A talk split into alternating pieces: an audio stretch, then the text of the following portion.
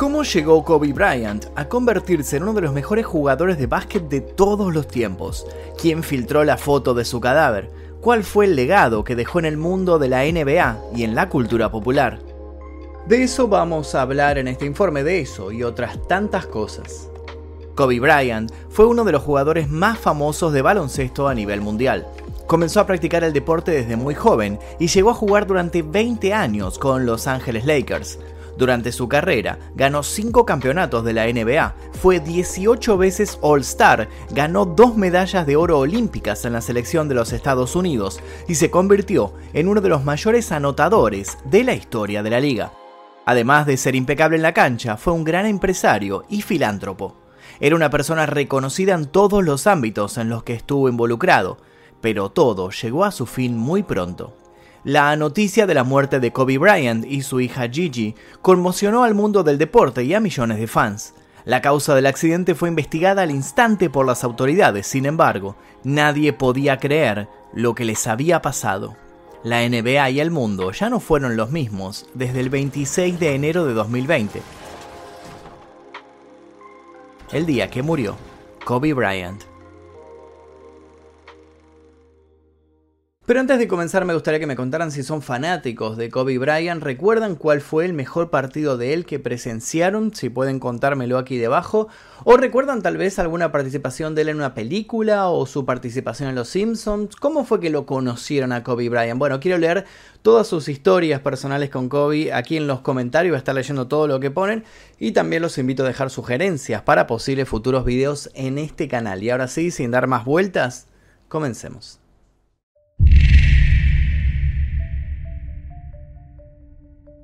Kobe Bryant y su hija Gianna, de 13 años, debían viajar a un torneo de baloncesto juvenil en la Academia de Deportes Mamba en Southern Oaks.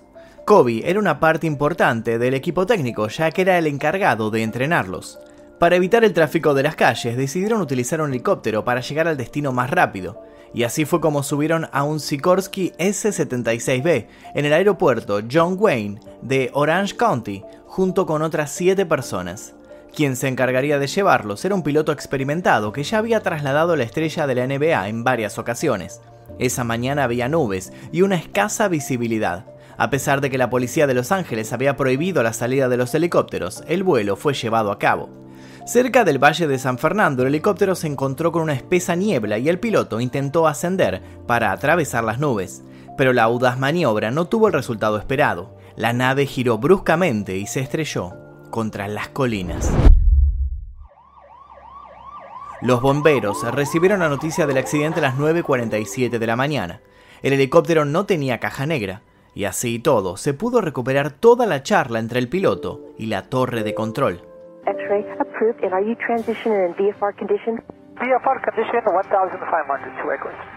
Pero no nos adelantemos. Para saber mejor qué sucedió aquel fatídico día, es necesario que comencemos por el principio.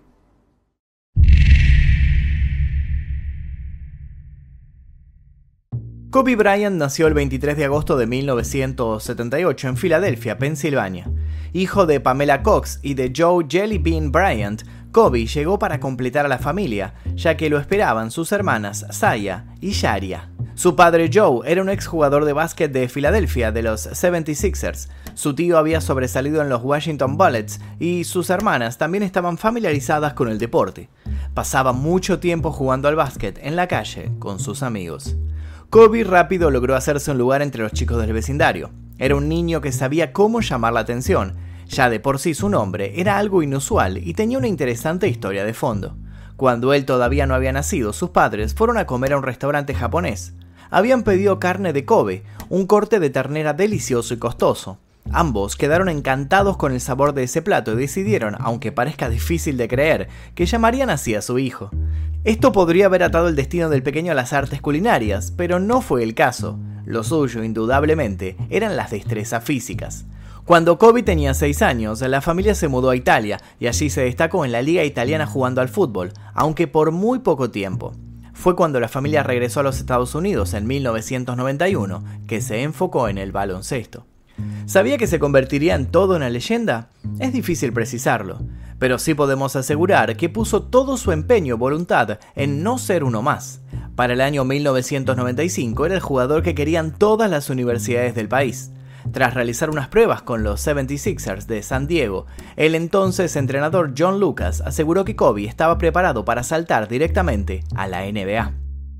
Cuando se dio cuenta de que vivir de su pasión era posible, Kobe redobló las apuestas y reforzó su entrenamiento asistió al Lower Marion High School y consiguió un gran reconocimiento nacional, convirtiéndose en el segundo jugador que saltó directamente del instituto a la NBA sin pasar por ninguna universidad. Como si ese mérito fuera poca cosa, en aquellos tiempos se convirtió en el jugador más joven de la historia de la NBA, con 18 años y 2 meses.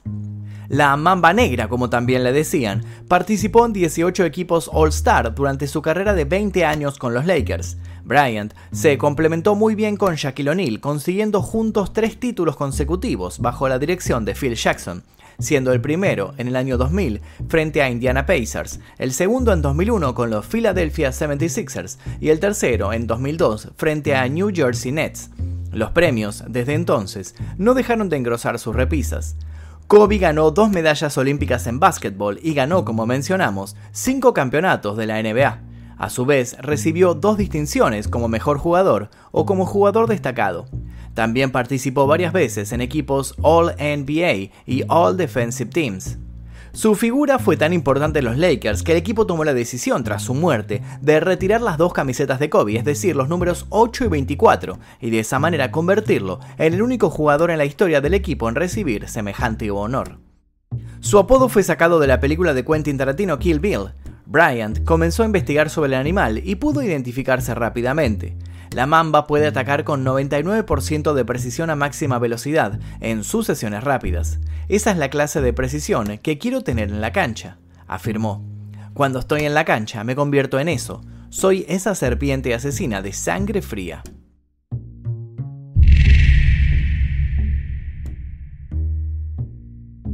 Pero además de ser un jugador sin igual, su personalidad logró que se ganara un lugar en el corazón y la billetera de muchas personas. Kobe ganó un Oscar por su cortometraje Their Basketball de 2018. En él le escribe una carta al básquetbol y hace un recorrido de su amor a primera vista hacia el deporte que le dio todo. También participó en movimientos caritativos, incluido ser embajador de After School All Star, en donde se ofrecen programas extracurriculares para niños. Además, colaboró con organizaciones que desarrollan programas de educación y de salud. Kobe tenía bien claro cómo funcionaban los negocios. Él sabía que el dinero llama a más dinero. Inversiones de por medio, logró forjarse a sí mismo como un sobresaliente empresario. Llegaría de este modo a estrechar las manos de verdaderos pesos pesados del ambiente financiero. Sin ir más lejos, fundó Kobe Inc. e invirtió en bebidas deportivas. En 2018 publicó su libro llamado The Mamba Mentality, How I Play. Los resultados fue un éxito arrollador cuando salió a la venta. Con intenciones de probar absolutamente todo, Kobe incursionó en la música y rapeó durante varios años. Cuando sentía la necesidad, se volcaba para ese mundo, y en esa nueva búsqueda terminó conociendo a quien luego se convertiría en su esposa. El 18 de abril de 2001 se casó con Vanessa Lane y tuvieron tres hijas, Gianna María Honore Bryant, Natalia Diamante Bryant y Bianca Bella Bryant. Y a su vez, su fama lo puso en el centro de algunas polémicas. Conflictos y rumores se tejieron en su entorno, pero de todos pudo salir airoso, al menos hasta 2003. En julio de ese año, una trabajadora de hotel de 19 años lo acusó por abuso sexual con violencia física, pero en 2005 la joven llegó a un acuerdo monetario con Bryant y retiró sus cargos. Este hecho llevó a que Kobe y Vanessa se separaran, pero con el tiempo lograron resolver las diferencias. Años más tarde volverían a separarse, pero nuevamente quedarían reconciliados. Fue una ida y vuelta constante donde siempre sobresalió el amor.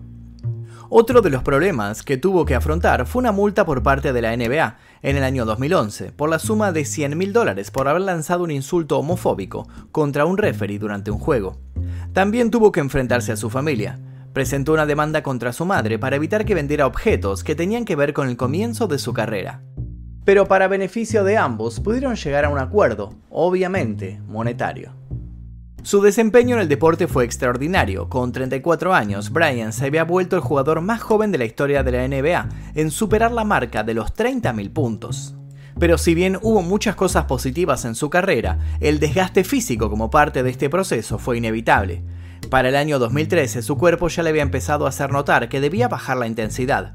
Un desgarro en el tendón de Aquiles fue el punto de inflexión y uno de sus últimos llamados de atención.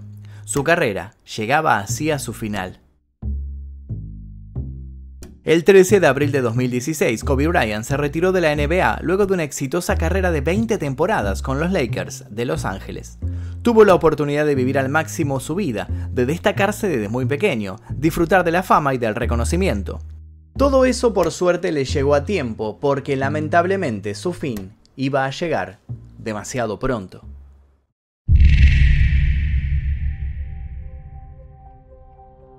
Gianna, la segunda hija de Kobe, llevaba el básquetbol en la sangre. Gigi, como le decían en la familia, o Mambasita, como la habían apodado, era la más apasionada por este deporte de todas las hijas, incluso siempre acompañaba a su padre y se la podía ver desde las tribunas. Gigi se había convertido en la heredera de su padre, jugaba muy bien, era una gran lanzadora y una experta en el dribbling. Desde pequeña había decidido que quería ir a la Universidad de Connecticut antes de saltar a la WNBA. Gigi era una niña muy especial y curiosa. Consultaba a su padre por las jugadas de una manera muy específica. Con el solo hecho de mirar las jugadas, encontraba las soluciones y los ataques para contrarrestarlas. Eso nunca dejó de sorprender a Kobe, que profesaba un orgullo sin igual por su pequeña. Por muchos años, periodistas y colegas con muy poca visión y claros prejuicios habían dicho que era una pena que Kobe no tuviera un hijo varón en el que volcar su legado. Con el paso del tiempo, el reconocido deportista se llegaría a reír de estas declaraciones. Él sabía que su hija iba a poder enaltecer su apellido como siempre había soñado. Verlos juntos era ver el amor por el básquetbol, un amor que lamentablemente se apagó cuando la tragedia los acorraló.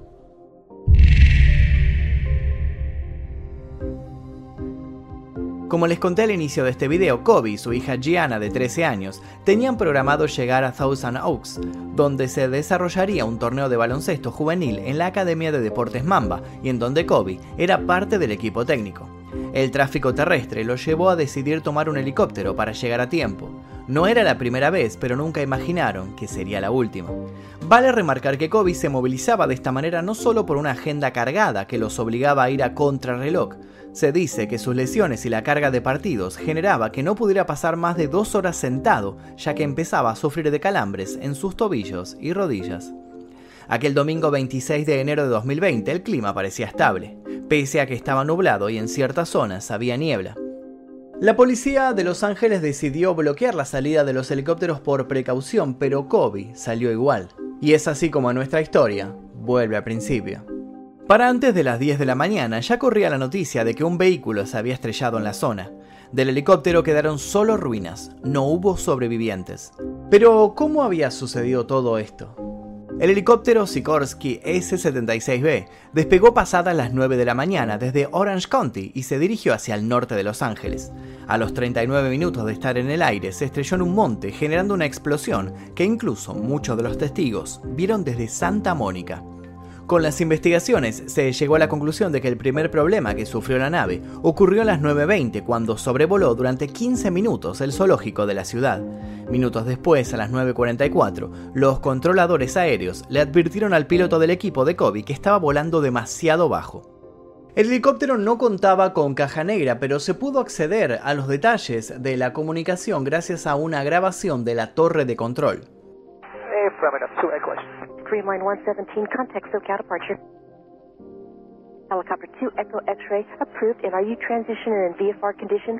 VFR condition 1500, 2 Echo Helicopter 2 Echo X-ray, thank you. Contact SoCal now 134.2 for flight. 2 Echo X-ray, what is the intention?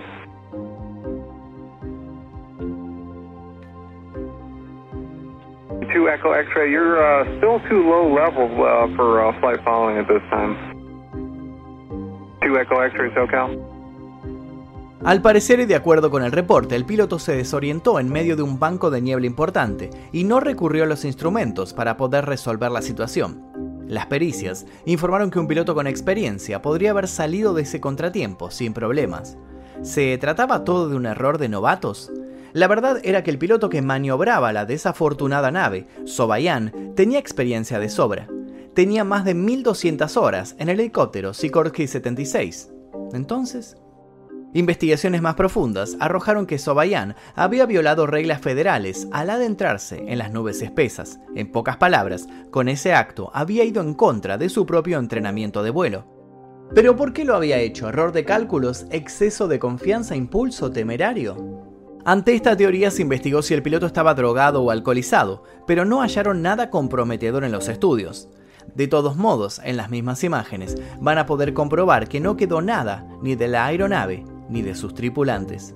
Tal fue así que Brian tuvo que ser identificado por sus huellas dactilares, luego de haber encontrado su cadáver entre la tierra y los restos del helicóptero.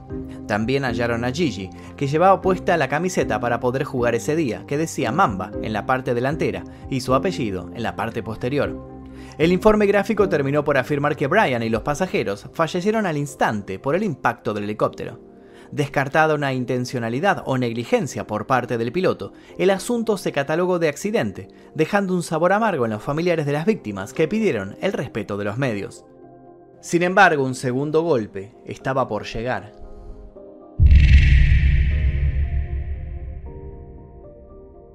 La noticia de la muerte de su esposo y su hija llegó a Vanessa Bryant, sin tiempo suficiente para poder elaborar el duelo de semejantes pérdidas, tuvo que moverse en terrenos legales de inmediato. Las razones tuvo el horror de toparse con las fotos filtradas de los restos de Kobe Bryant y otras víctimas, fotos tomadas por algunos agentes del alguacil del condado de Los Ángeles. El lugar del accidente había sido designado como zona de exclusión aérea para mantener fuera a los fotógrafos. La idea era proteger la dignidad de todas las víctimas y darles el espacio necesario a los familiares de las mismas frente a un accidente tan trágico. Con el fin de garantizar que esas fotos no circularan más, el abogado de Vanessa inició una demanda en la que se pedía una disciplina más dura posible. Así fue como Vanessa Bryant demandó al departamento del sheriff del condado de Los Ángeles y al sheriff Alex Villanueva por aquellas imágenes del accidente que filtraron el mismo día de las muertes. La demanda decía, Ocho agentes sacaron sus teléfonos celulares personales y tomaron fotos de los niños, padres y entrenadores muertos. Los agentes sacaron estas fotos para su propia gratificación personal. Y eso no fue todo. Los abogados de Brian afirmaron en el juicio que las fotos tomadas fueron compartidas en lugares irrelevantes y que incluso el dueño de un bar escuchó a un agente presumir con ellas para impresionar a una mujer. Ante esta situación, el cantinero presentó una queja por escrito ante el departamento del alguacil. Vanessa Bryan también demandó por homicidio culposo a OC Helicopters, alegando que la compañía había autorizado una operación de manera imprudente. Ambos juicios, el que apuntaba a los policías que habían sacado las fotos y el juicio contra la empresa de helicópteros, siguen aún en pie.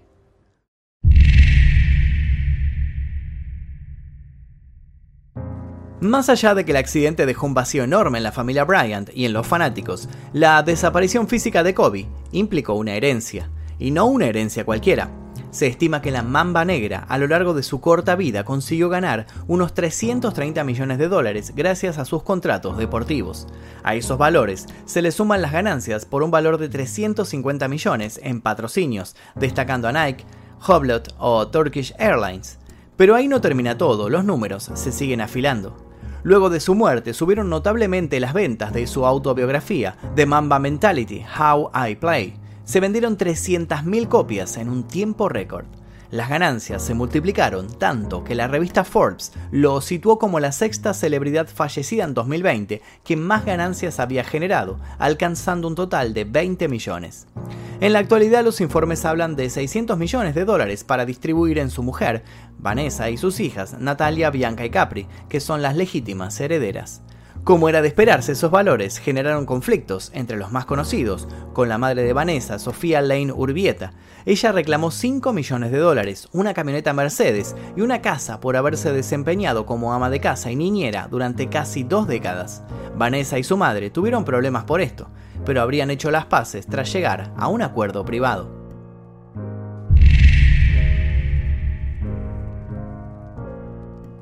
A dos años de su partida, los Lakers, luego de triunfar ante Brooklyn Nets, alcanzaron su victoria número 24 en la NBA.